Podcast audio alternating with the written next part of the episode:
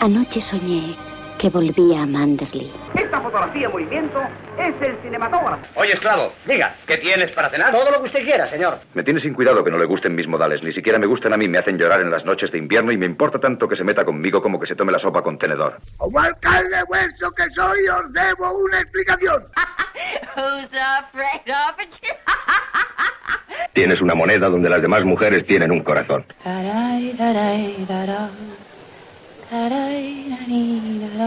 Fernando Galindo, un admirador, un amigo, un esclavo, un siervo. No diga más y juegue.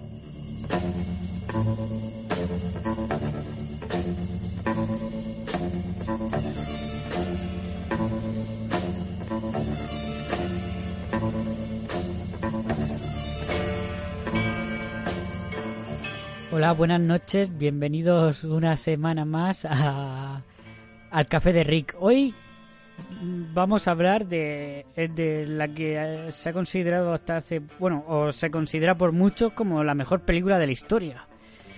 No sé cómo la vamos a abordar porque, vamos, esta película mm, se ha hablado hasta la saciedad de ella, ¿no? Hablamos de Ciudadano Game, dirigida, como no, por Orson Welles. Yo la palabra que más he leído leyendo sobre, sobre Orson Welles es genio. Miguel, me propusiste tú esta película. Buenas noches. Buenas noches, bueno, eh, te la propuse a ti y a, lo- y a todos nuestros oyentes, no solo a ti. Y, y a los demás, a los, a los demás del podcast. y, y a, Bueno, y a ya, Raúl lo ya- propusiste a todo el mundo. No pasa nada, te salió ese genio egocéntrico de, de, Es un- De Wells. de- Es un, au- de un Wells. auto- autócrata, autócrata de Luis.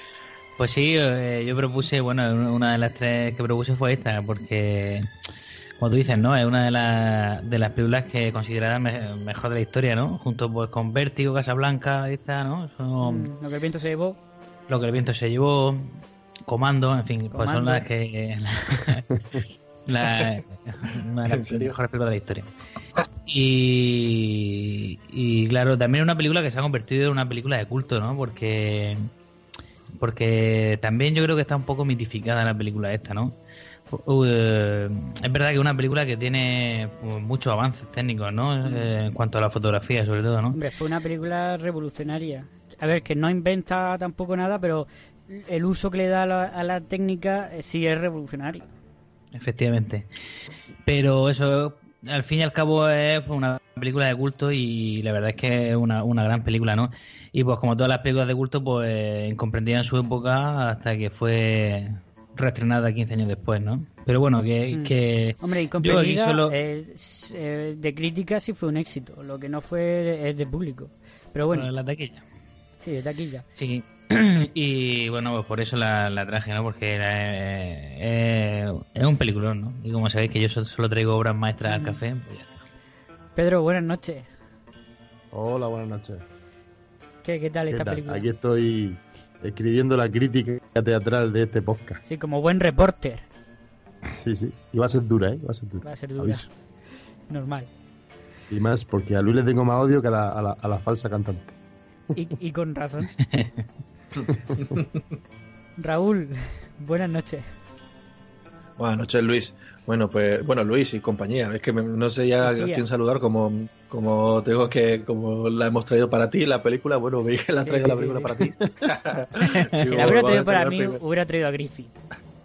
Pero nunca piensa en mí. No. Bueno, pues, pues como sabéis, los yo la semana pasada no pude estar en el café y me enteré ¿no? a mitad de semana escuchando el podcast y preguntando por WhatsApp también, por qué no decirlo, em, que teníamos esta película. ¿no? Yo tengo opiniones encontradas con respecto a Ciudadano Kane.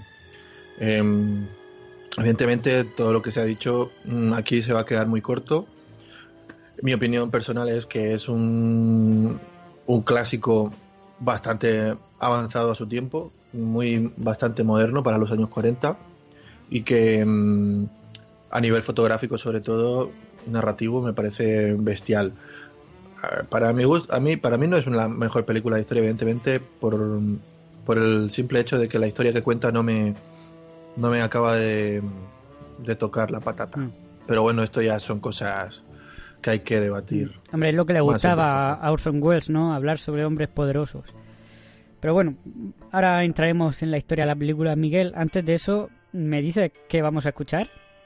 Bueno, pues como es una película eh, muy barroca, eh, muchos detalles, mucha historia. Bueno, aparte, la mansión de Sanadu, pues ahí, ahí tiene de todo. Eh, eh, el señor Kane. Sí, sí, eso es, es, un poco también Indiana Jones, ¿no? Sí, sí, tiene el arca perdida en una caja. Entonces, bueno, San va a interpretar esta noche un concierto para, para dos violines pues de uno de los genios también del alto del barroco tardío, perdón, que es Bach o Bach en alemán, que todavía no creo que no había llegado al café. Así que eso vamos a escuchar este concierto para dos violines de Bach.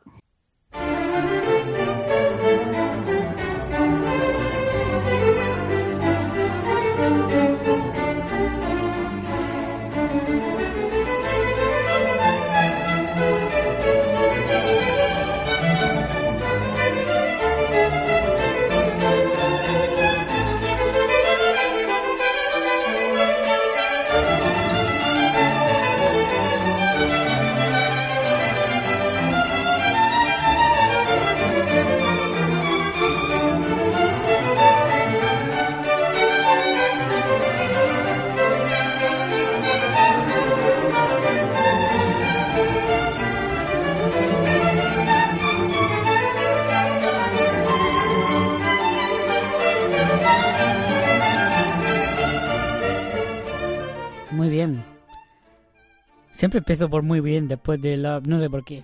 Porque te gusta la música. Te gusta. Eh, sí, es verdad. O sea, me gusta la selección que hace Miguel, que tiene un gusto exquisito. Hombre, claro. Venga, eh... Orson Welles.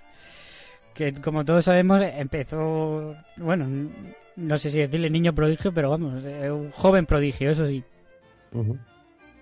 Con 25, 26 años tenía cuando se estrenó eh, Orson Welles, eh, Ciudadano Kane.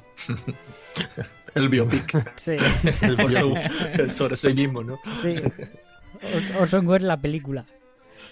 Por Orson Welles. Ya, ya, ya, ya, era una estrella del teatro, ¿no? Sí, sí, sí, ya.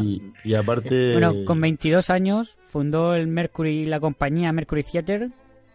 Y bueno, pues eh, tuvo muchos éxitos en teatro, en Broadway y, radiofónicos también, ¿no? Ya la liada que hizo con la Guerra, la guerra de los Mundos. en el 38, correcto. A partir de ahí, bueno, digamos que Hollywood dijo, ah, este tío puedo hacerlo bien. Y ya fueron a por él. Sí, fue un, yo creo que fue un pequeño experimento, ¿no? De, que hizo la RKO, ¿no? De coger un talento joven, darle libertad creativa total y ver lo que salía, ¿no? Además que Sofía, si os fijáis en, la peli tiene una frase que yo creo que, que es un poco un homenaje a eso, ¿no? Que le dice, eh, no te fíes, le dice a uno, no te fíes lo que todo lo que dicen por la radio, ¿no? Y bueno, y también cuando le dicen, eh, tú no sabes dirigir un periódico, dices, no, yo no sé dirigir un periódico, yo simplemente hago lo que se me ocurre. Exactamente. Y bueno, pues pues eso, eh, le dieron carta blanca. Él intentó hacer una adaptación del Corazón de las Tinieblas de Conrad. No salió y ya pues decidió, dijo que para meterse en este mundo pues tenía que hacer con una con un guion original. Y pues así salió eh, Kane. Cogió al guionista Herman J. Mankiewicz que yo siempre lo confundió con Joseph, Joseph L. Mankiewicz, que resulta que no son la misma persona. Pero bueno, yo en mi cabeza los confundía. Herman J. Mankiewicz, que por lo visto los historiadores no se aclaran de quién fue la idea de, de, de coger a este magnate, em, ¿cómo se llamaba? William Randolph Hearst. Que, que bueno, que no fue, que no se sabe, los historiadores no se aclaran quién, a quién se le ocurrió la idea de, de coger a este personaje que, por lo visto tenía bastante, bastante influencia en Hollywood.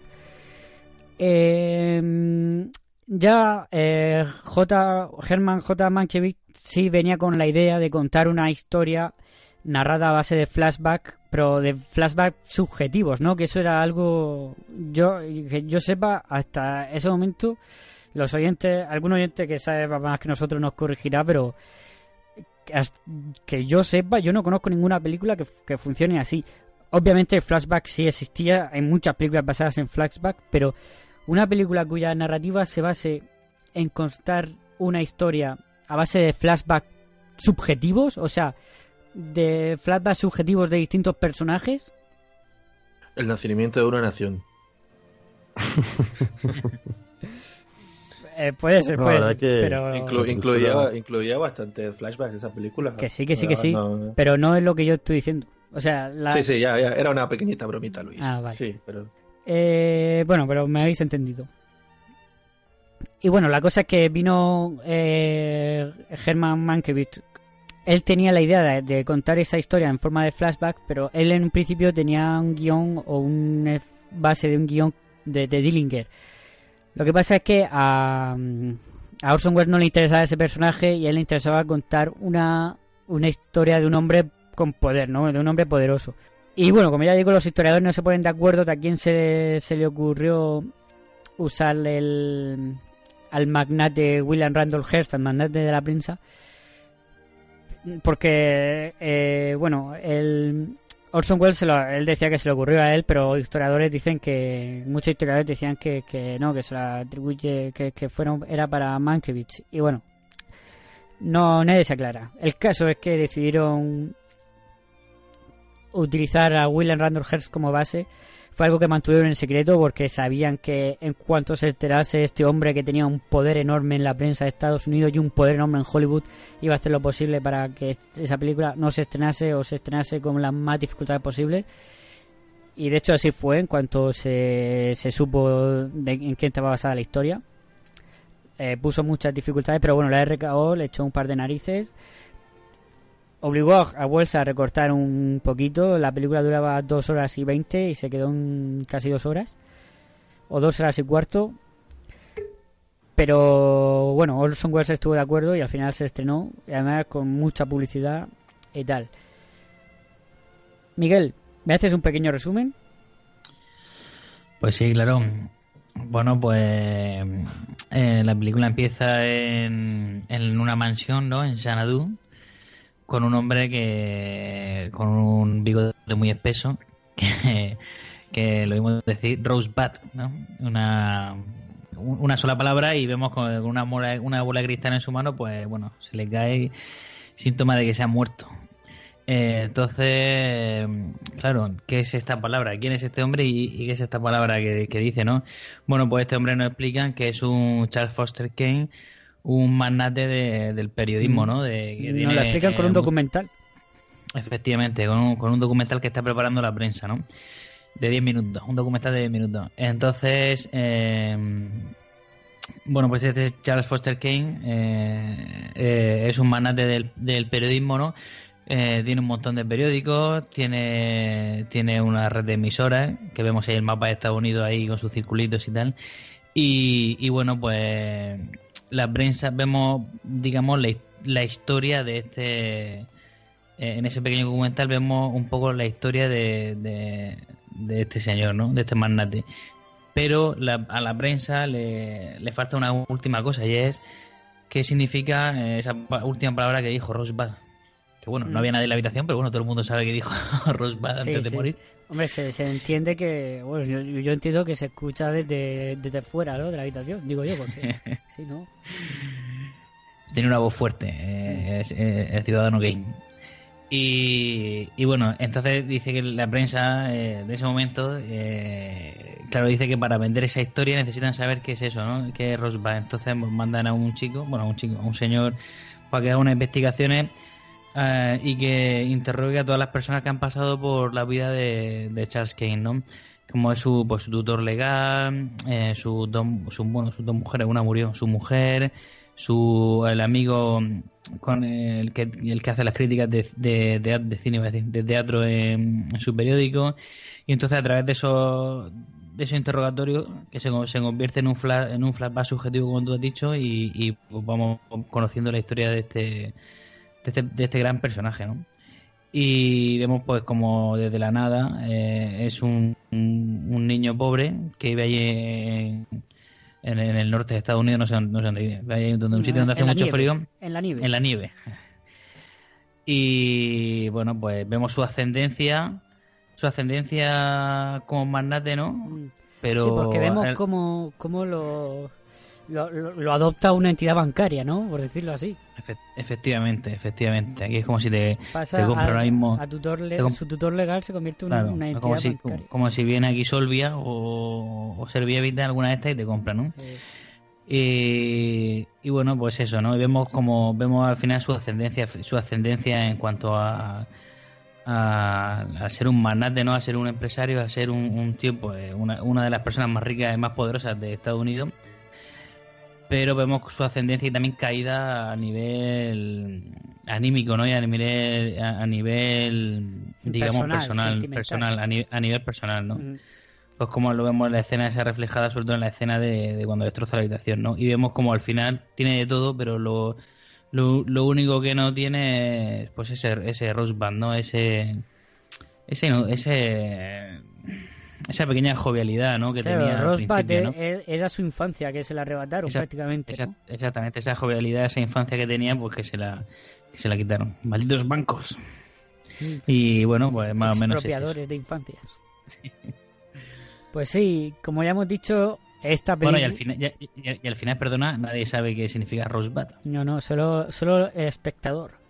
exactamente Claro, porque se lo merece después de dos horas de película. Claro, el espectador se lo merece, Sobre pero un tío que dirige periódicos, pues. mm, la prensa no se lo merece. Que eso está muy bien, me gusta mucho el hecho de que al, al, al, al periodista que investiga, que hace la investigación, nu- nunca le vemos la cara, ¿no? Siempre lo vemos de espaldas, en una esquinita. ¿Por qué es Muy eso? sombrío sí, eh, vamos por ahí, vamos a empezar por ahí, yo creo, ¿no? Vamos a empezar Hay- por la hay algo- fotografía. hay algunos planos así con casi de perfil también que se le ve un poquillo. Sí. Sí, pero, sí que es verdad que está casi siempre frontal con. Sí, con esfuerzo la mayor no parte hay. del tiempo. De hecho, al final, cuando en los créditos que salen planos frontales de todos, de él no hay y no, no lo sacan, lo sacan un plano, un, un escorzo así, además es que está muy oscuro y tal. Era, era muy feo. Puede Por ser, eso no, no lo sacamos. puede ser, puede ser. Bueno, yo creo que vamos a empezar por ahí, ¿no? Por la fotografía. Porque es, es lo eh, es que est- esta película es un gustazo. Simplemente, la- a ver, la película, la historia es súper interesante. A mí eh, me parece apasionante, aunque a Raúl no le guste tanto. Eh, a mí me parece que la vida de este ser poderoso, egocéntrico, ¿no? Eh, no sé, apasionado, ¿no? Con, con sus cosas. Me, me parece. A mí me parece que no es tan guay, pero me engancha. O sea, digo, hay que, hay que verla. Y más- En plan, y- y no sé, más- me engancha mucho la, la imagen. la forma en cómo está contada, ¿no? Ese es, es el puzzle, ¿no? Los puzzles que resuelve su su segunda mujer en, en Sanadú. ya. Eso es la película que nos muestra que nos muestra Orson Welles. Pero la fotografía es que esta película es para ponerte la, eh, la mejor calidad posible y disfrutar de cada plano porque es una gozada. La composición de los planos, el, el ese blanco y negro tan cromático, ¿no? Que es, es muy muy alemán, ¿no? Muy expresionismo alemán. Eh, eh, esa composición, ¿no? Esas líneas que unen lo- los puntos de los puntos de interés Y, la, y la propia iluminación que tiene la, la, la película. y la propia iluminación, que es lo que más destaca aquí. Tenemos que meter, lógicamente, al, director de fotografía, Greg Tolan, que directamente eh, era probablemente el director de fotografía mm, más potente de, la época. Eh, ya, lo hemos ya lo dijimos la semana pasada. eh, Orson Welles vio más de 30 veces la diligencia para prepararse para esta película y quedó maravillado con el uso que usaba Ford de la de la de la profundidad de campo y se dijo que eso es lo que quería para su película y buscó al mejor que era Greg Toland. Greg Toland ya había trabajado, venía de hecho de trabajar con Ford en Las uvas de la ira y como como digo era el director más potente en ese sentido de en Estados Unidos. Pues fuera de Estados Unidos, bueno, en Estados Unidos teníamos a Ford, luego en otras partes pues teníamos a Mizuguchi, a Renoir, Eisenstein, ¿no? Que eran, en cuanto a profundidad de campo, pues eran los que más la exploraban. Y como director de fotografía en Estados Unidos tenemos a Greg Tolan, que fue de los, de los que más partidos le sacaron. Fue toda a raíz de que en el 38 Kodak sacó una película eh, que era entre 3 y 8 veces más eh, eh, más rápida, ¿no? Eh, más, más sensible a la luz. Y Greg Tolan se dio cuenta que a, más, a cuanto más sensible a la luz era, pues eh, más le permitía, eh, más profundidad de campo le podía sacar, ¿no? Sí, puede, puede, puede cerrar, puedes Me- claro, usar la usaba velocidad menor más- apertura. Eso es, la, apertura más cerrada y, Claro. y, y- y ganas mucha profundidad de campo de- Ujú. de esa Usaba menor apertura y ganaba profundidad de campo. ¿Qué pasaba? Que había que iluminar más. Aquí usaron arcos de iluminación, pero a- a- por todas partes, ¿no? Y el- lo llenaban todo con esos arcos de iluminación potentísimos. Sí, y luego, y, lo- y luego los movimientos de cámara, ¿no? Porque hay unos, hay un puñado, Hay o un sea, hay un, y un montón y, y todos bastante remarcables. Sobre todo, o sea, lo- los que siempre se te quedan son los, los del principio, ¿no? También, porque, Sí, bueno, bueno, que eh, cuando pasamos por el, por el arco ese del rancho o cuando... Sí, cuando, vamos el- a, el- a ver a la segunda mujer por primera vez que está en esa especie de bar, ¿no? Sí. Y atraviesa la pared. Sí, sí, sí. Y el techo, que es un cristal, que eso pasa una unas dos veces. Mm. Hombre, pero el techo lo vemos que lo atraviesa por fundido, ¿no? Pero, Hombre, claro, ya pero eso hasta ese claro, momento atraviesa una verja y atraviesa... Pero la, la verja la atraviesa de verdad. o Sí, sea sí, sí, que- sí. Y luego lo- se y- dice y luego- y luego no se sabe ese truco, ¿no? Ese truco no se sabe. Sí, o- ¿Cómo lo o dice? yo no sé cómo... Yo creo que, bueno, yo cada vez que Bueno, la veo entiendo que, me- que se... Que, bueno, intento pues- se fijarme, divide. que O sea, se divide. Claro, se divide, es lo, se, es lo se más tiene que está partido por la mitad y se abre y ya está. Así, vamos, yo creo que lo hizo así, de esa manera. Además, si te fijas mucho, porque yo digo, venga, hoy voy a, voy a parar, voy a ir parando. creo que he visto una especie de hendidura, ¿no? Entre Mm. los hierros, ¿no? Del propio cartel. Y digo, bueno, digo, tiene que ser eso, tiene que ser eso. Venga, venga ya, Perico, venga ya. Que sí, lo prometo. Y luego los, los famosos planos contrapicados que tiene la película, Claro. ¿no? Porque tiene muchísimos, ¿no? Tiene muchísimo. Eso, es que eso es totalmente eh, cine alemán, ¿no? De los 30. Mm. Fritz Lang y el plano de la huevada, ¿no? O- Sí. Efectivamente. Eh, Un claro, un claro homenaje, ¿no? Al, al palo de la huevada. Efectivamente, lo no sabemos si Freeland hizo un agujero en el suelo para hacerlo, ¿no? Pero efectivamente Sí, sí, además que es que ese plano nos va a perseguir toda la vida. sí, y además es que son unos contrapicados totalmente angustiosos, ¿no? El techo se te viene encima. Eso, además que como como usaban objetivos tan tan es que usaban 24 milímetros, es que eh, era una barbaridad para la época. Eh, eh, era una barbaridad, ¿no? Lo normal pues era un 50 un- y un 100 y punto. Pues ayuda, ¿no? Esa deformidad que coge la imagen, ¿no? Que se agranda por el centro, ¿no? Y, se encoge por los lados, ¿no? Ayuda a, a ese, a esa angustia que, que transmite, ¿no? Y ese, pues lo que decimos, ¿no? Tirando hacia el expresionismo. Fue, es que es una película que, que influye mucho en el cine negro. pues, es que prácticamente eh, se podría clasificar, clasificar de cine negro, si no fuera porque, bueno, esta película es un poco inclasificable, pero bueno, pero tiene esa investigación, tiene ese cromatismo, ¿no? En el blanco y negro, tiene Sí, eso. esa estructura en flashback. Exactamente. El tema de la, el tema de la investigación eh, eh, es lo que une todo eso, ¿no? Eh, y luego la iluminación, sobre todo los momentos más de... por- vemos cuando el investigador, ¿no? Eh, la oscuridad por la que se mueve, ¿no? A mí me gusta mucho el plano este de Sí. cuando está llamando por- Muchos por la cabina, ¿no? ahí, muchas... Sí. Sí. Y luego, y luego incluso en el, en el mismo plano que vemos cómo se va moviendo un personaje y vemos, o sea, vemos en, en- la- cuando compran creo que es la, el Enquirer este, el, el primer periódico, Ujú. la primera edi- editorial, creo que es ahí, eh, vemos a, a dos personajes iluminados y ellos son vuel- dando vueltas y cómo se ilumina, se oscurece, tal, y está muy, muy, muy, muy, muy logrado, ¿no? Y luego lo que, y luego lo que tú dices, ¿no? Es que Luego también lo, eh, el tema de, de la mujer que murió, que tal, la investigación, o sea que tiene, tiene su, su rollo de cine negro, ¿no? Sí, pero totalmente. Y luego, pues eso, volviendo a la fotografía, lo que decíamos, ¿no? Aparte, la composición es que es asombrosa, ¿no? Las composiciones en forma de triángulo de los personajes, las líneas de que unen los centros de, interés, ¿no? Como como pasaba, recordé la película de la que hablamos. ¿Cómo se llama la película que propusiste tú, Raúl? Eh, ¿Hace cuánto tiempo? He propuesto varias.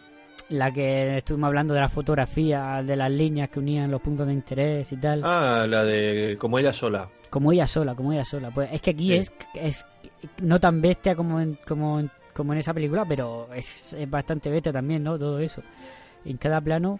Lo que pasa es que aquí la- hay una composición más en triángulo, ¿no?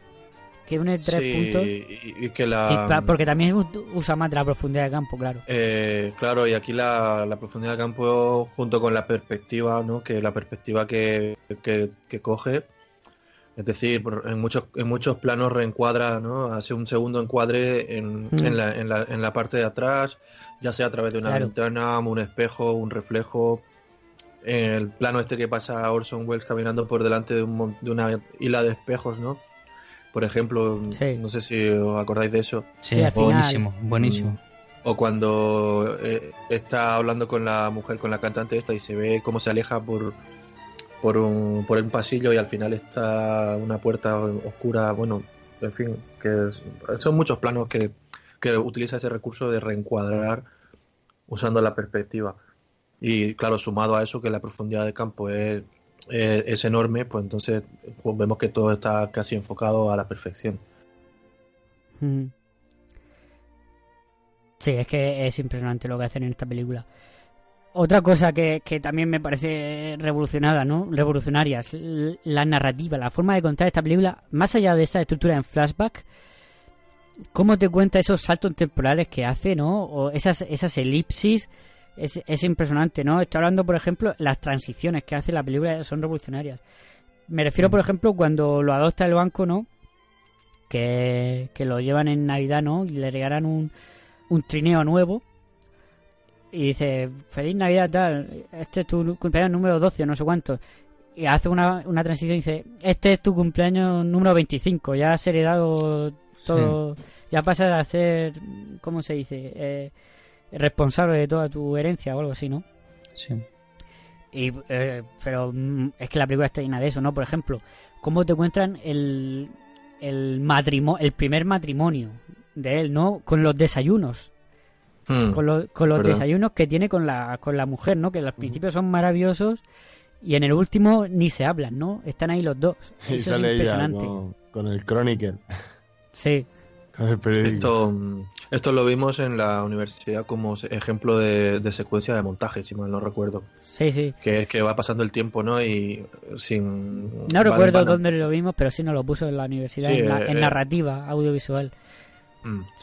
Sería como... No, como secuencia de montaje, no. Yo creo que fue como eso, como elipses Sí, sí. temporales o... Eh, puede, puede ser que esté yo equivocado, sí. Pero vamos, que era... Sí. mm, Una de la- yo creo que como secuencia de montaje también casi que vale. Sí, también, también el mismo ejemplo lo vemos en el... Con la segunda esposa, ¿no? Con los puzzles. Vemos cómo pasa el tiempo y pasan creo que 11 años, ¿no? O o 10, a base de los puzzles que va haciendo ella, porque no tiene otra cosa que hacer en la mansión, ¿no? Correcto. No pueden salir a ningún sitio, no pueden estar en una zona con vida, ¿no? Como sería, ella le dice de ir a Nueva York, ¿no? Pero él está en un momento, ya está viejuno y está harto de que le den pal pelo, ¿no? Los, los- los lectores o los votantes. Y bueno, se refugia en su castillo.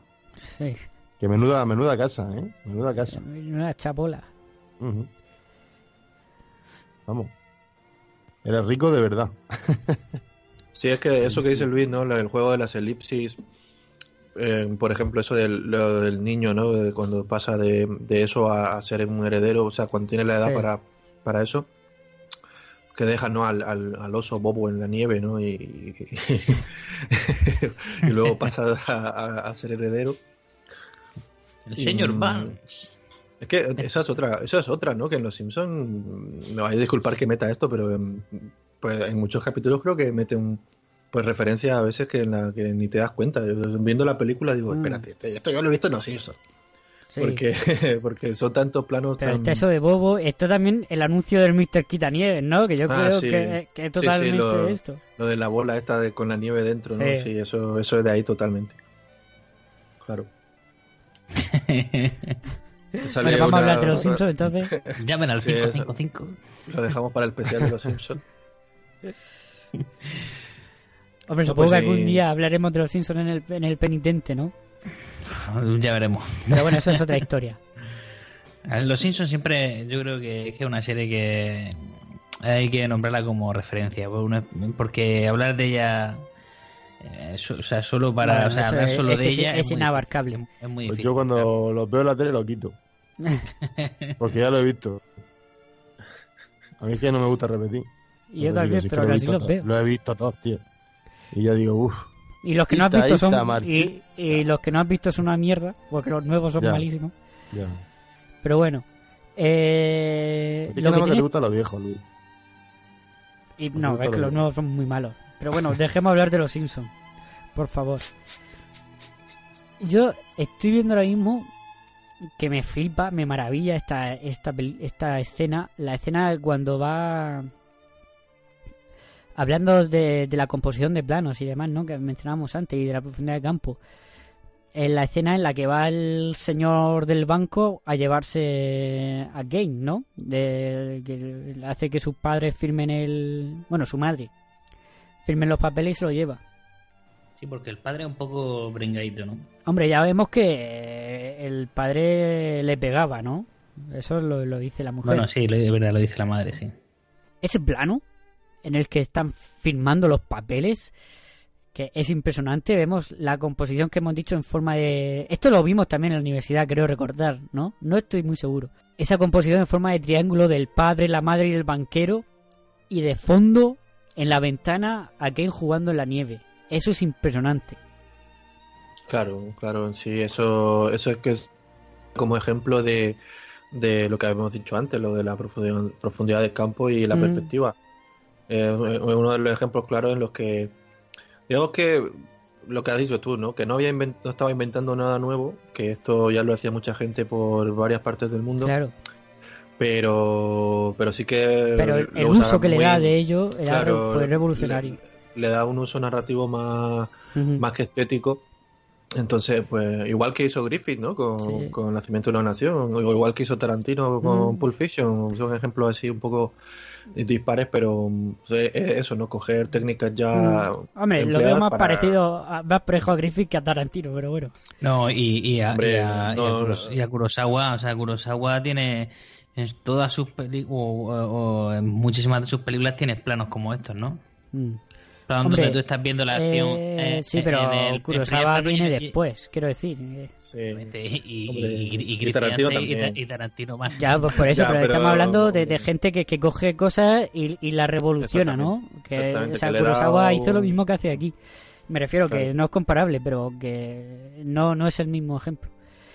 Eh, yo, de hecho, he leído en varios sitios para esto que, lo, he leído en varias fuentes, ¿no? Eh, La, frase es más o menos, eh, Wells estaba destinado a ser el Griffith del cine sonoro, pero Hollywood no le dejó, ¿no?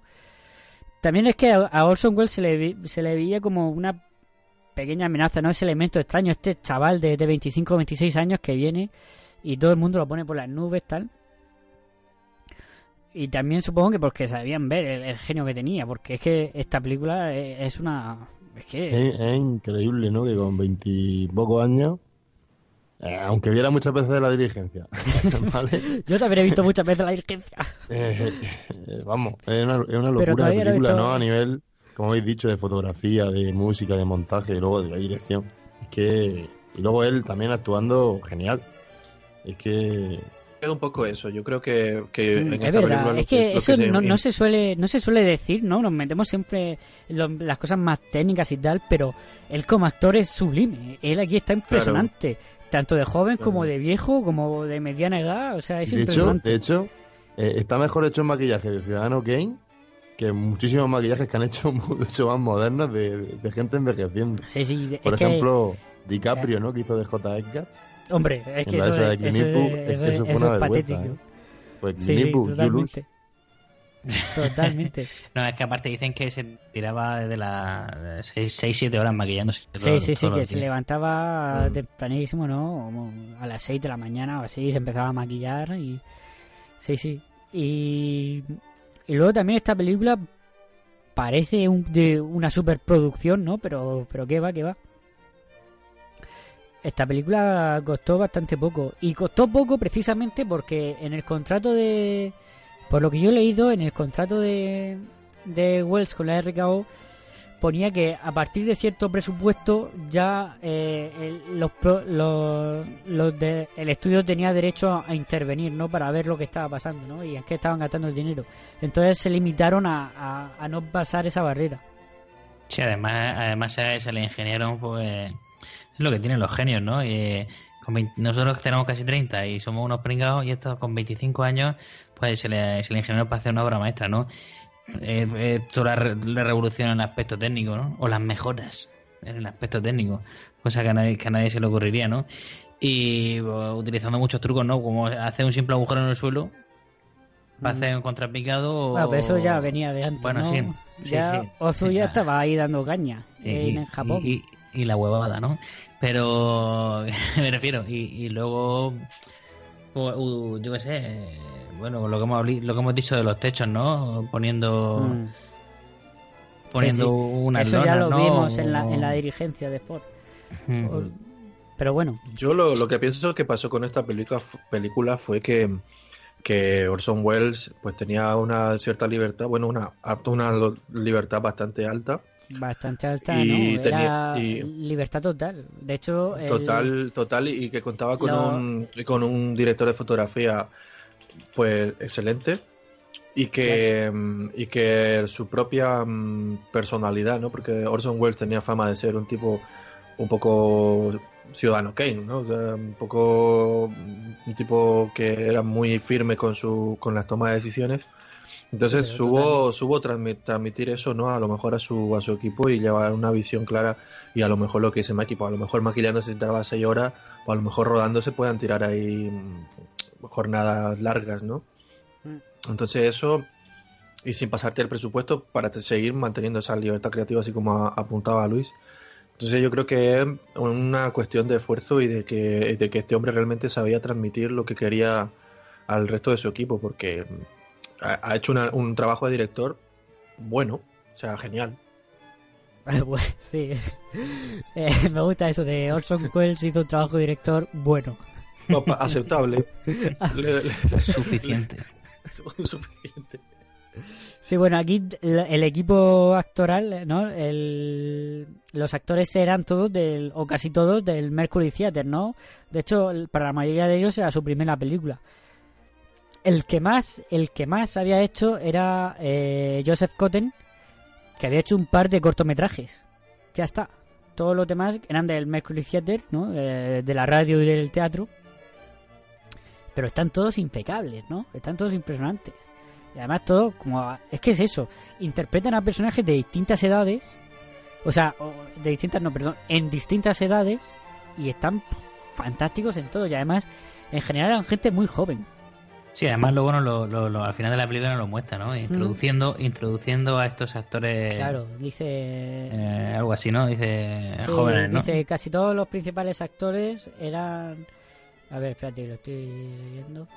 Eh, en Ciudadano Kane eran nuevos en, en motion pictures, en, en pues en películas. sí. Solamente en inglés de inglés de, de aquí, ¿no?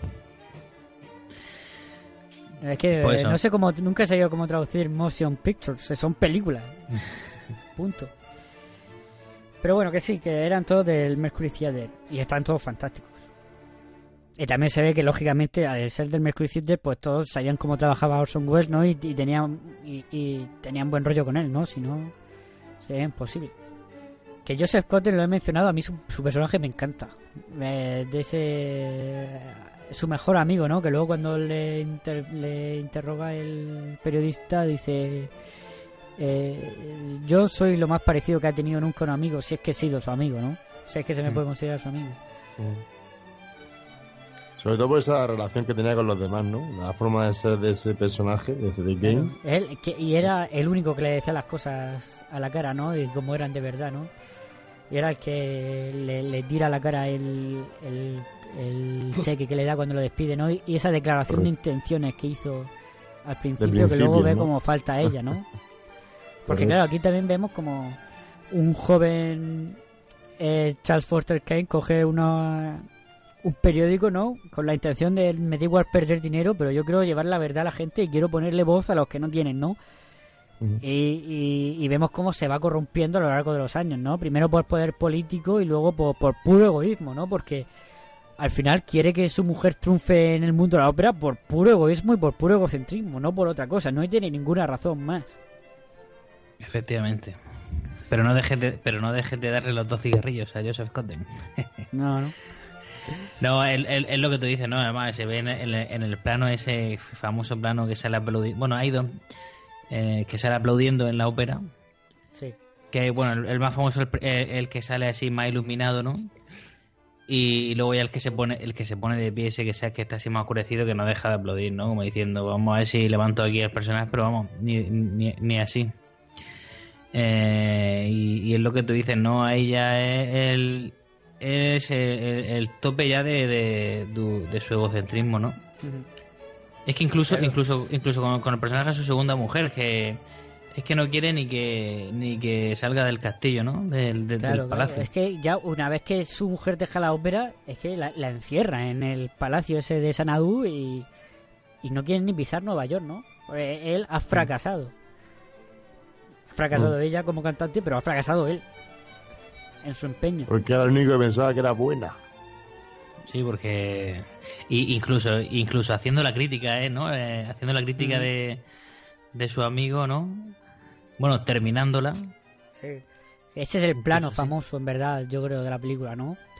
Ese en el que está Foster Kane escribiendo en la máquina, unos metros más atrás Joseph Cotten mirándole cómo lo escribe y hablando con él, ¿no? Que es cuando le dice, pensaba que no nos hablábamos, y dice, sí nos hablamos, estás despedido. Bueno, eh, ese es el plano y hay otros planos. y en el ¿no? fondo, al personaje de... El Bernstein. el Bernstein ese, que no sé exactamente Sí. lo que hace, que está ahí iluminado. Sí, se ve ahí. Otra vez la composición en forma de triángulo, ¿no? Sí. Sí, sí, sí, sí, sí, sí. Que ese Sí, se rodó... En- en cuando habla el periodista con Bernstein, también, no me acuerdo cuándo era, si al tercio o un poco antes. Eh, sí, aquí se ve, por ejemplo, mucho expresionismo, ¿no? Porque todos los muebles y aparatos de la casa son gigantes, ¿no? Que, que se ve al Bernstein en un sofá, vamos, que mide el sofá dos metros de alto, por lo menos, el sillón de su despacho. Y él se ve ese todo chiquitín en, la- en, en una mesa de escritorio gigante, con el periodista un poco más grande que él, incluso, eh, oscuro. Ahí también, digamos que, que se ve mucho ese estilo que habéis mencionado antes, en ese personaje. el, el plano que hemos mencionado antes de, de Foster Kane escribiendo, terminando la, la, la crítica teatral de Joseph Cotten y de fondo este personaje y tal, eso se rodó se rodó con dos lentes se rodó bueno se rodó ese plano no se fotografió primero o se rodó primero la escena a Joseph Cotten ya ya al otro que nunca me acuerdo el nombre eh, El Bernstein. Bernstein. Bernstein, muy bien, Perico. Es que tú, a ti se te dan mejor los nombres. que- Pues ya- llámale, llámale Peterson y ya está. Le llamaré Peterson. bueno, Bernstein de fondo, pero súper, súper lejos, ¿no? Que es impresionante, ¿no? En esa. En ese.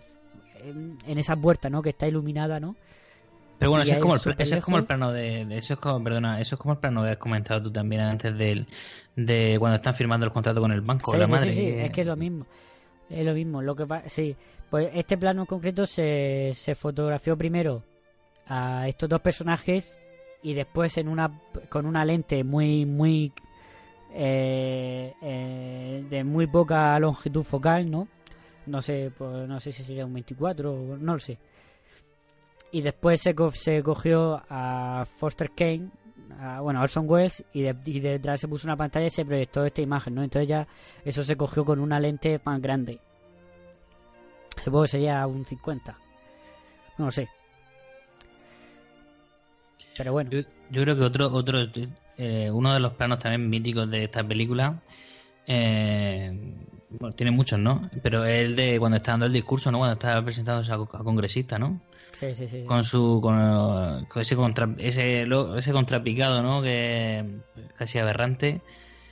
Eh, o, o, o incluso un plano central, ¿no? Que que, que vamos, es uno es uno de los más conocidos, ¿no? Y de los y de los más de los que más se recuerdan, ¿no? Sí.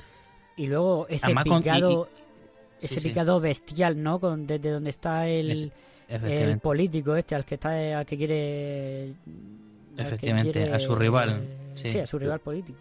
Al Jim Geddes. Ujú. Es que esta película, es que yo no sé, yo no sé cómo me voy a ser capaz de coger una escena, te lo digo en serio, porque es que ese es todo, son todas.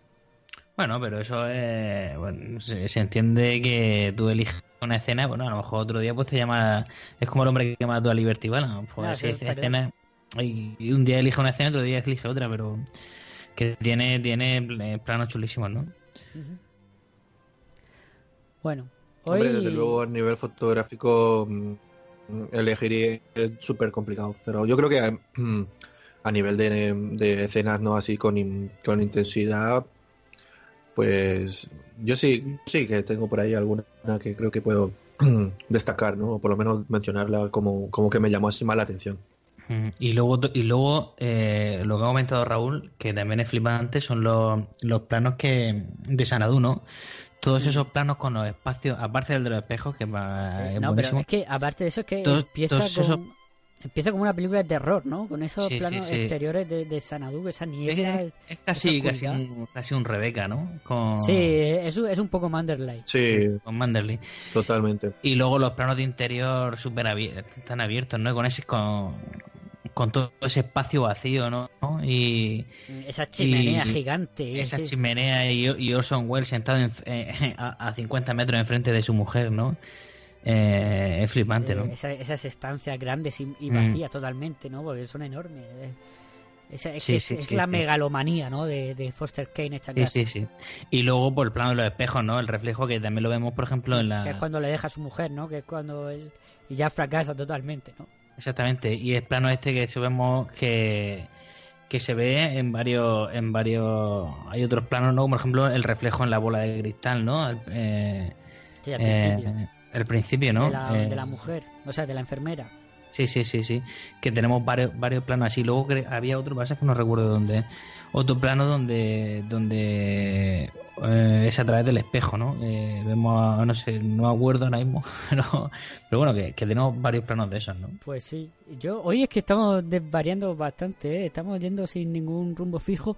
Hay que mencionar la, la, la música. ¿Quién tenemos aquí? Miguel de Mete Músico, que es, es uno de los grandes del cine, ¿no? Bueno, es un clásico, ¿no? Berman Herman, ¿no? Berman Herman.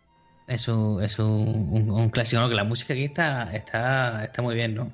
Bueno, luego tiene esa pieza musical eh, eh, para que hoy en día no se podría hacer, ¿no? Eh, ese, ese ejército, ¿no? Para luchar contra los españoles, maldita sea, Sí. ¿no?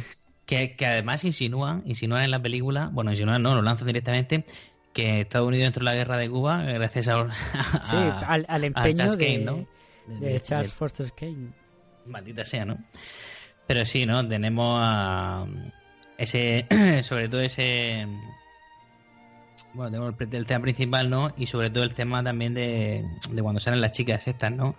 Este musical y este, y este, bueno, esta, esta canción, ¿no? Y este Orson, Orson Welles bailando, ¿no? De puta madre también, que se lo, Mm. que también se lo dicen. ¿Dónde aprendiste, dónde, se dónde aprendiste a bailar, no? O sea, este tío sabe hacer de todo.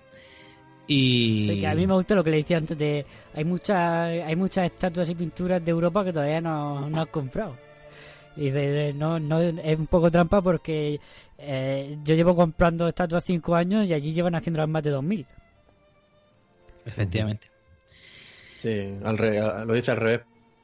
Pero sí, eso es. Ah, lo siento, Raúl. Y bueno, pues eh, Ber- Perdón.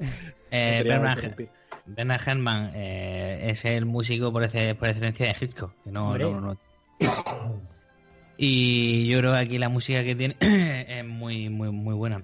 aparte que, eh, que creo que esta es su primera película como, como, como compositor de... No estoy seguro. Esto es lo que pasa cuando no te preparas nada, pero me suena a mí que Ciudadano tiene su primera película como, como compositor, ¿no? Sí. Que Y- yo sepa, sí. A ver que lo mire. Sí, sí, es su primera película como compositor. Pero vemos que, vamos, ya aquí in- incluso la, la ópera, ¿no? Que canta su mujer, la, la, la compuso él. No existe esa ópera. O sea, Sí, sí, existe sí. porque la compuso él. Sí, no, es, es falsa, sí. Tenían, tenían- tenían que haber llamado a los hermanos Mars. Para amenizar un poco esa, esa No, que ópera, hay un plano, hay un plano ahí en la ópera increíble, ¿no? Que es el traveling vertical hacia arriba. Hasta que vemos a los operarios del propio teatro que, Sí, que hacen un gesto que- como que, uy, qué mala. que Como que Apesta. apesta. Sí, pero que es increíble ese plano para hacia arriba con todos los decorados. Vamos, es que está llena, está llena de detalles la película. Y por eso vamos de esta manera, Luis, por tu culpa. Porque no pone orden y hay tantas cosas en la película. Sí, es que hay Sí. tanto que hablar que eh, hoy, aparte, como venimos así como siempre. Pero bueno. Sí, no, que, que- que no tenemos ni puta idea, ya está abiertamente. Lo, yo por lo No, menos no eso tengo ni sí, puta sí, sí, sí, eso pasa. Por lo menos yo. pasa. Para mí, para mí esta película, vamos a ver, eh, yo estoy un poco con con, Con a Raúl. título personal, con Raúl, efectivamente. Ahora a mí no es una película eh, que, que el Juan Car de turno me, me degolle, pero para mí no es una película eh, que digamos esté entre mis favoritas ni que ni que me ponga En tus por- 30 mejores, ¿no? Que siempre te gusta No. sacar la lista de tus 30 mejores. de mis 30 mejores aquí no está ni en mis 100 mejores películas, ¿no? O sea, yo entiendo que yo entiendo que, para que mí la- sí, yo sí lo digo, para mí Top sí, one. me encanta. Top One, ¿no? La- Top, top, top 1, ¿no? En mi top 1. no, hombre, yo entiendo que, vamos a ver, técnicamente es una, es una pasada, ¿no? Eh, la historia está muy bien, pero no sé, tiene algo que no me, que no me termina de, de enganchar, ¿no? Eh, tiene algo que, que, que no me llama, ¿no? Hoy, por ejemplo, la he visto a la hora, a la hora de la siesta. No es una buena, no es una buena elección, pero bueno. Pero aún así, no es, una es- buena siesta, ¿eh? no, no, efectivamente. Pero bueno, no es una película que me. O sea, me, me gustan más muchas películas clásicas, muchas más que esta, ¿no? La pondría mucho, por, mucho más por delante, ¿no? Bueno, A eso ya me- es ¿Sabes qué cuestión me pasó a mí con, con Por eso, yo por eso es lo que hablo. Que yo pro- probablemente la vi. A mí me pasó que yo probablemente la vi mm, la primera vez muy, muy joven. Y, y claro, yo en su momento no. Mm. Lo, primero que probablemente ni muy, siquiera muy la entendí bien. ¿eh? Y pero, a mí, pues, pero tú, Luis, tú has, tú has sido maltratado con, con películas de a Woody Allen. yo hasta que no.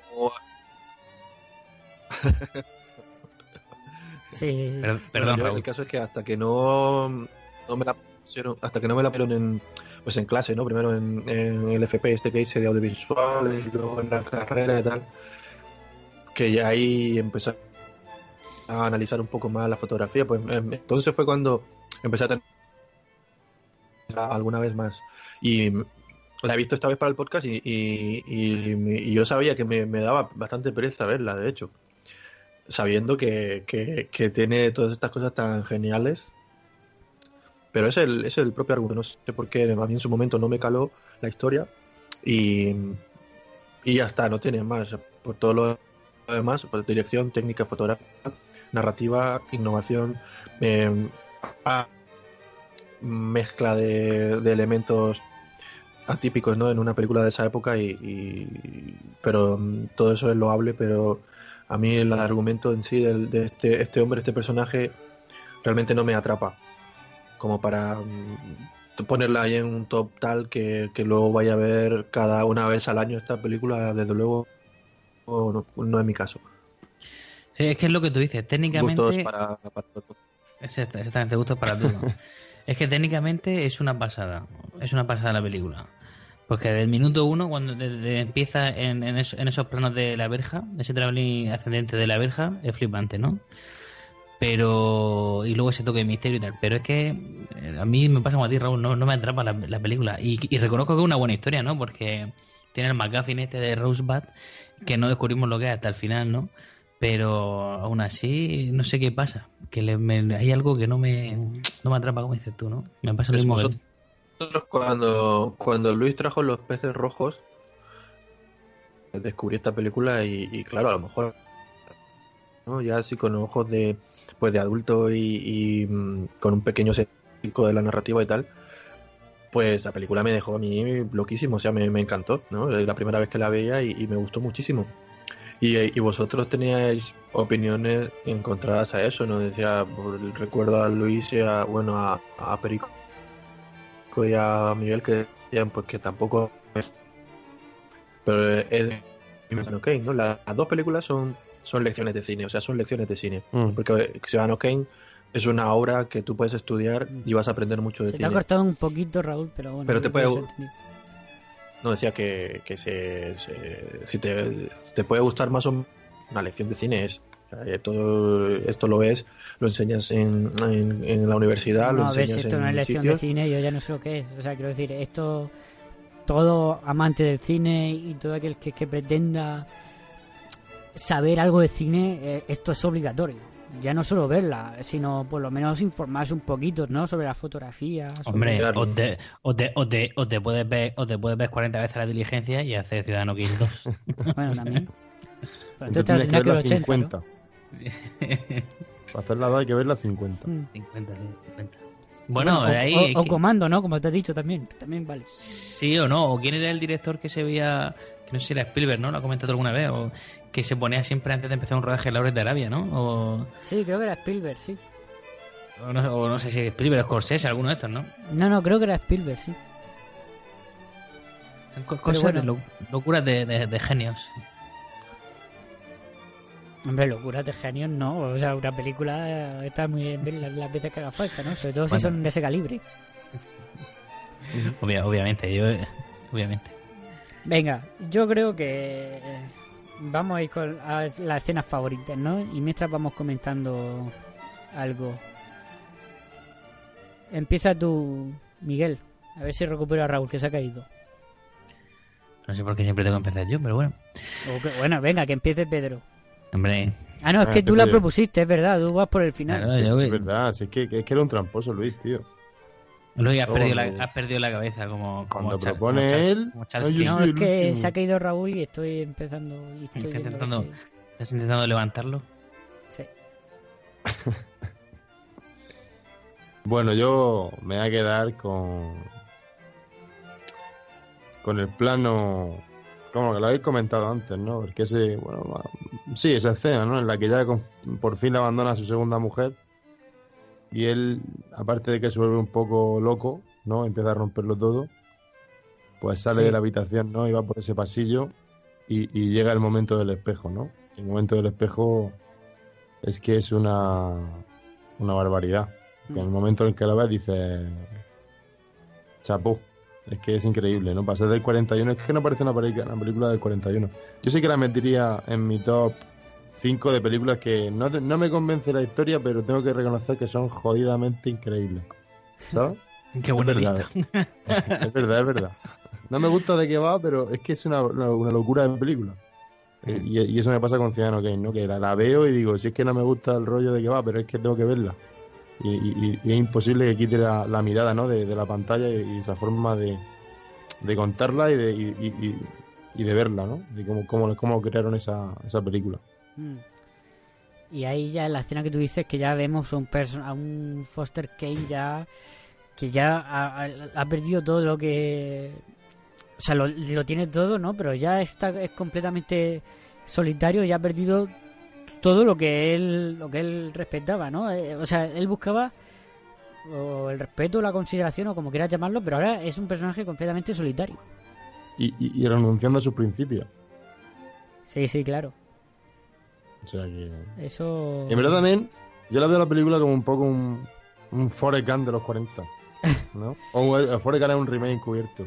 puede ser de puede ser hombre es plan- película que te ese cuenta toda una vida no Eh, sí, y aquí, bueno, pero también te cuenta pa- pa- parte de la historia de Estados Unidos, en aquel momento histórico, ¿no? Que te cuenta la Gran Depresión, te cuenta justo antes también la guerra con España. Bueno, Eh, y, y vemos ahí, vemos ahí un momento, vemos un momento de, de que, bueno, que están diciendo algunas decisiones, las to- tomó algunas decisiones buenas. Dice, y luego tomó algunas decisiones malas que, que se hicieron buenas después, ¿no? Y vemos el momento como están en un balcón con Hitler. Sí, sí, sí. y claro, nos da a entender que al principio se ve que apoya a Hitler, pero luego, claro, Sí. lo deja tirado. Claro, porque dice. eh, No, no, no se queda impasible ante una personalidad importante, ¿no? O opinaba a su favor o opinaba en contra, ¿no? Y, y a veces, y en, y en ocasiones veíamos como al principio opinaba a favor y después en contra. Sí, sí, sí. eso. Y sale Hitler. Ujú. Sí, sí, sí, es que. Es como tú dices, ¿no? Forrest Gump, pero en el sentido que te cuenta toda una vida, ¿no? Y te lo cuenta a, la perfección. Bueno, eh, yo estoy entre dos momentos, porque ya he dicho que el, y voy a decir los dos, además que son dos momentos que ya he dicho antes, pero es que me encantan. Ya he dicho que me gusta mucho el personaje de Joseph Cotten, ¿no? Ese amigo que es el único que le dice la verdad, que vemos que también tiene algún problema con el alcohol, ¿no? ¿Alguno? Algún que otro. Sí, que se le vacía la botella. Sí, sí, sí, sí, la tiene pinchada. la. Ese era el problema, ¿no? Eh, y pues me refiero a la, a la escena que hemos comentado antes, ¿no? Cuando vuelve de la ópera y están todas las críticas y todos los... El crítico de música, tal, de sociedad, ¿no? Que están ahí todas las, las críticas súper positivas. Y solo faltaba la, eh, la crítica teatral. Y pues vamos a- al despacho de este y vemos cómo está este borracho dormido en la, encima de la máquina de escribir y cómo tiene la crítica a medio escribir y cómo lo que está escribiendo es una mala crítica. Porque es lo que se merece, ¿no? Porque la mujer era mala, era mala, yo qué sé. Era, era muy mala, sí. Sí, hace. Sí, es como eso, le pasaba como a la de a la de amanece que no es poco, ¿no? Que era muy mala. Mm. Pero, Sí, sí, pero esta, eh, esta ni, con, ni con un profesor, ¿no? Claro, esta tiene un profesor ahí que, que lo tiene saca, lo, lo saca de quicio, ¿no? Mm. Pero bueno, y vemos como eh, Foster Kane termina la crítica, ¿no? Y la conversación que tenemos en ese plano maravilloso, ¿no? Que hemos dicho con tanta profundidad de campo, ¿no? Que dice eh, Joseph Cotten, creía que ya no nos hablábamos. Y dice, no, sí nos hablábamos. Estás despedido, por cierto. No, eso es, es fantástico, ¿no? Y vemos como ahí, ese, ahí es cuando ya termina de renunciar completamente a sus principios, ¿no? Porque vemos como eso, como apoya a todos los demás que dan críticas maravillosas y este que es el único que, que daba una crítica honesta, lo ya dice, "Venga, sí, vas a terminar tu crítica, pero va a ser lo último que hagas. Sí, además le, además le, le, le envía la carta esa, ¿no? Con los, Sí, con los, con, con los principios, ¿no? Una que luego le dice a la mujer que esto es una antiguaya, ¿no? Que la Claro. carta, o sea, que es, es eh, pues los principios que tenía él, que los puso Sí. en su primera plana de- del periódico, ¿no? Y que su amigo se lo guardó, ¿no? Para un futuro. Sí. Que por lo visto, por lo visto eso está inspirado eh, cuando cuando Orson Welles fundó el Mercury Theatre hizo también una declaración de principios similar. Pero bueno, sí. Y la otra escena que iba a decir, pues la que he dicho antes, ¿no? Cuando son cuando es pequeño, ¿no? Y pero por la fotografía, esa fotografía con la nieve y Es- ese sí. interior en forma de, Es- triángulo, ¿no? es impresionante, Es impresionante, es impresionante. Esa, esa, esa fotografía con la madre. Además que la madre lo clava, la madre da ti- ti- ti- tiene una, una, una expresión, ¿no? Súper seria, ¿no? De- es que es impresionante. Me encanta el personaje de la madre, ¿no? Sí, Y- no, la madre, digo, la eh, fotografía, la, la madre es composición la- y, y la luz de esa imagen, es de esa escena es impresionante. Perdona, Miguel. No, iba a decir que, que, que la madre es la, es la madre de, de, de la, la señora Danvers, tío. sí, tiene, es un tiene- poco, sí, es un poco, tiene, sí. tiene, tiene esa cara de hija de puta. Sí, sí, sí, No, sí, perdón. totalmente, totalmente. Raúl, ¿estás? Sí, aquí estoy, Luis. Estoy. Venga, pues dime tu un escena. poco se me entrecorta por momentos, pero estoy. Pues yo lo que iba a comentar antes, eh, salvando todas estas maravillas fotográficas, ¿no? Que, que, bueno, eso ya es- cada uno elige, pues, sobre todo planos, ¿no? Y, secuencias así con mucho, mucho espacio. Pero este, mm, el que voy a comentar ahora, más que fotográfico, me impactó un poco por la, por la, por la, mm, el drama, ¿no? La, potencia que pueda tener, ¿no? Esto, el impacto que, que me generó a mí ese momento como punto de, de inflexión en la película. Cuando mm, que habla con el músico este que está con la mujer, eh, le está dando, pues está con el piano, ¿no? Ahí con un arreglista y está el músico y la mujer cantando. empieza a decir pues lo mal que lo está haciendo, ¿no? Le dice, qué mala, que es terrible lo que estás haciendo, no sé qué. Y desde allí de fondo, desde, desde la perspectiva y la profundidad de campo a tope, salta, salta Kane, ¿no? Y dice, eh, no le pago para que, para que haga, para que dé su opinión, ¿no? Sobre, sobre mi mujer, no sé qué, le pago para que termine la lección, no sé qué. Y entonces se va acercando poco a poco mientras va diciéndole todo esto, ¿no? Y le dice, ¿le importa mucho lo que piensen de usted?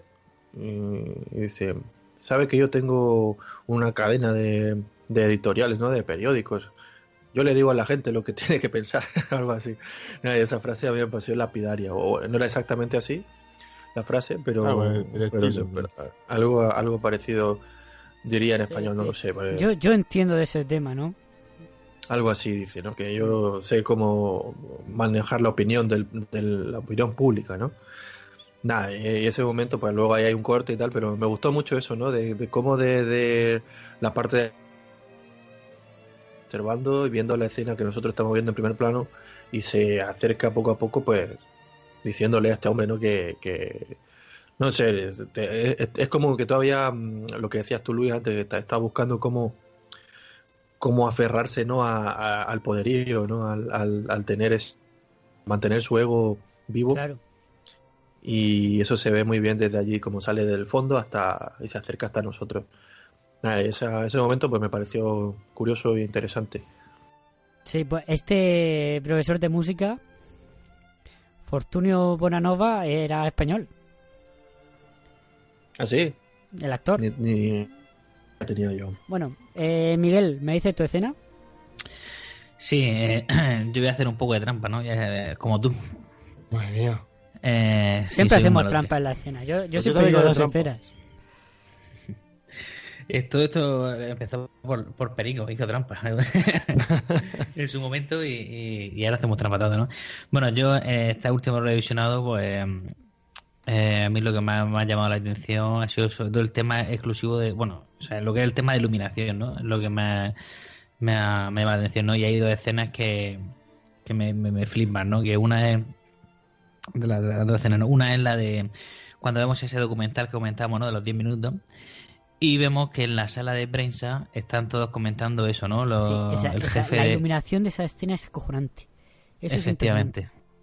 Efectivamente, Perdona, ¿no? que te he interrumpido. Ya no te vuelvo a interrumpir. No, no, no, sí, simplemente eso, ¿no? Cuando, cuando mm, están comentando, ¿no? Que qué significa Rosbad, ¿no? Antes y, y le envían a y, y le, le dan el encargo este a este periodista, ¿no? De, de- de investigar eso, ¿no? Pues ¿no? la iluminación de esa escena, ¿no? Que, que, sin- que el adjetivo calificativo es, como te he dicho, ¿no? Acojonante, ¿no? O sea, sublime o como, Mm. como lo quieras llamar, ¿no? Sí, ya- la- Awesome, la- en, en inglés, awesome. Awesome, Entonces, como diría este, ¿no? Entonces eso es flipante, ¿no? Esos Y- y- puntos de luz que entran por las ventanillas de la sala de proyección sí, sí, sí. Y, y- esa luz, ¿no? Y todo en sombra que no se distingue a nadie. Es que es impresionante, ¿no? El humo sí, de los no, cigarros. Sí, sí, sí. No se, se distingue a la gente, pero no, no, pero no, o sea, se distinguen figuras, pero o sea, no se distinguen en las siluetas. las siluetas, pero no y alguna cara no africana nada, ¿no? Que lo que había ahí eran prácticamente- actores del, del Mercury Theater, es lo que estaban ahí. El- Pero prácticamente ahí- no ves, no ves nada. Mm. Mm.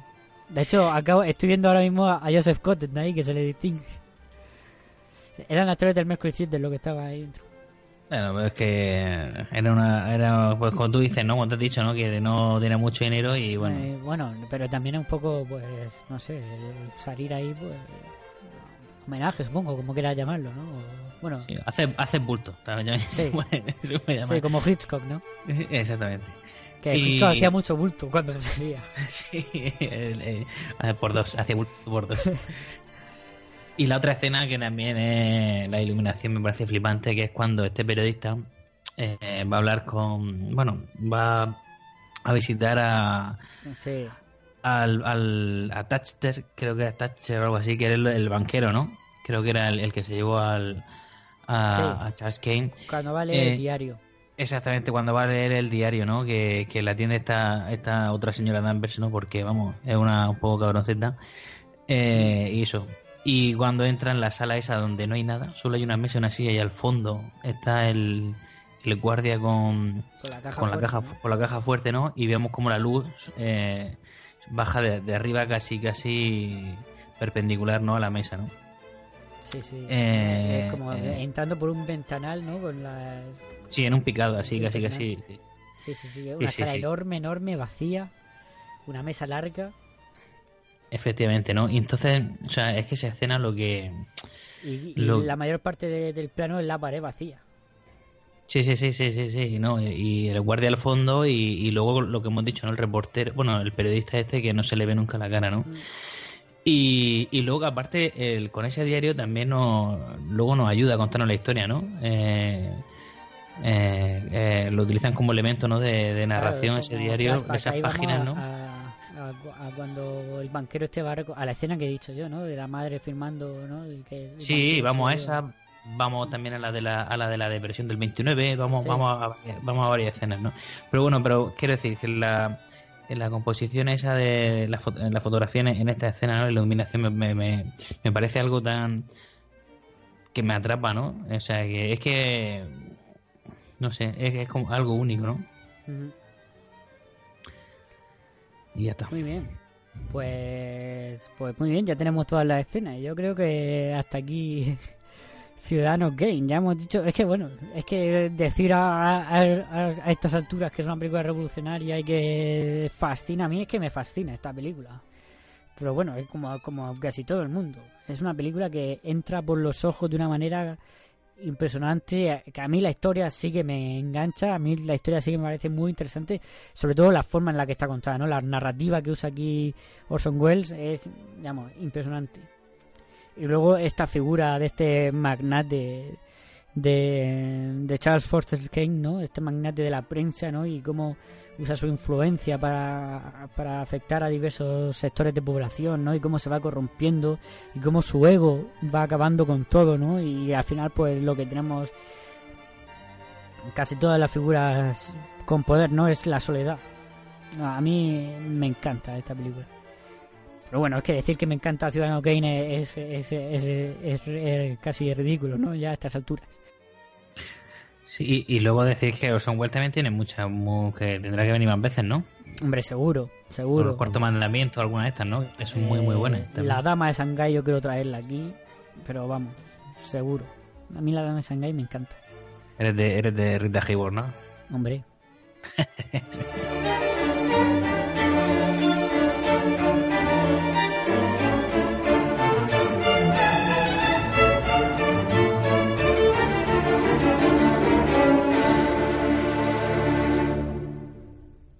Raúl, Bueno, pues yo, yo tenía. Sí, perdón. nada, ¿qué propones tú esta semana? Pro- pro- proponnos tres películas.